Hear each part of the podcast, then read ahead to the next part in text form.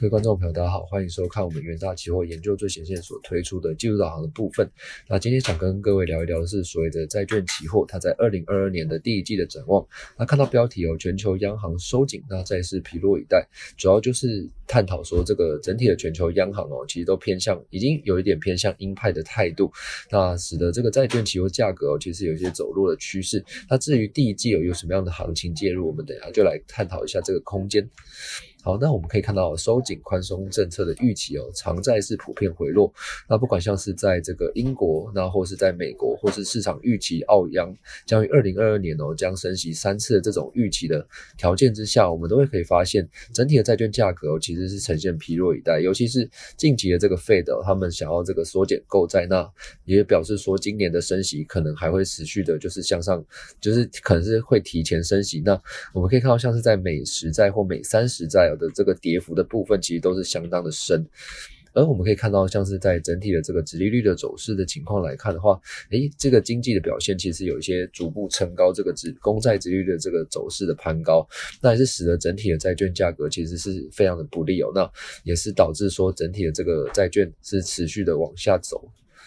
好，那我们可以看到，咱们是在这个全球央行哦，逐渐收紧这个宽松政策，不管像是在英国或是在加拿大，甚至美国、日本以及欧元区的部分，其实都有一些偏鹰的态度来，呃，偏鹰派的这个态度来出现。那澳洲的部分哦，虽然说他们在去年十二月七号是宣布维持每周四十亿澳元的这个购债规模不变哦，然后是至少是持续到二零二二的这个今年二月中旬的部分。那不过我们可以看到，下次会议其实是二月。说，那这个部分其实就会导致，呃，会使得这个澳洲会决定说，诶，今年到底要不要升息？那。那可能会持续来做一个这个收紧宽松的政策。那其实刚刚前几页其实也有提到说，市场是预期澳洲央行哦，在今年可能会升息三次。那这个部分呢，可能也会反映到所谓澳洲目前的这个经济情况，可能是允允许这个澳洲央行来说来做一个收紧政策。那不管像是在通膨的压力，或是经济的成长的部分呢，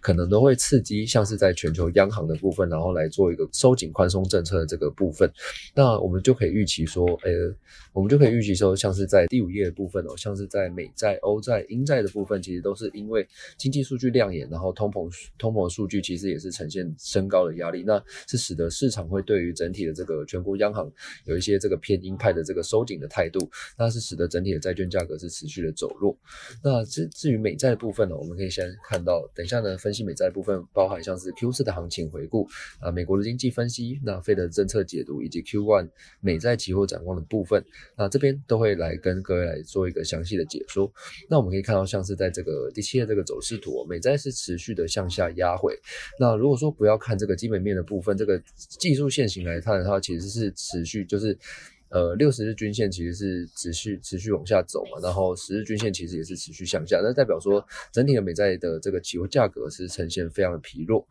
那至于这个经济指标的部分呢，我们的呃，我们先前其实有提到，像是在景气或是就业的数据，那美国这个部分呢，其实都表现的非常的强亮眼。那也那也导致说整个通膨是持续的升高。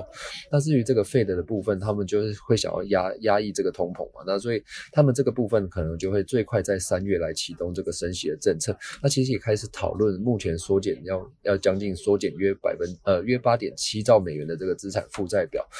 而这个 Fed Watch 其实也预测，其实 Fed 可能会最快在三月来做一个升息的动作。那这不这不外乎就是市场资金太多嘛，然后导致整个通膨的压。力其实是非常的强劲的。那这个部分，如果说收紧收紧这个宽松政策的话，可能会会把这个通膨的这个压力来顺来往下做一个压抑的动作。好，那至于这个美债的展望，我们可以发现整体的长线而言，其实这个部分还是偏向所谓弱势的走低，因为其实在各国的这个呃偏鹰派的这个言论，那也是使得整体的这个全球央行。然后来做一个收紧购债，或是整或是升息的这个预期哦。那所以在今年第一季的部分，其实这个整体的这个美债的期油价格可能还是会偏向比较弱势来做一个整理的动作。好，那以上呢就是今天的这个技术导航的部分。那也谢谢各位大家的收听，我们下次再见。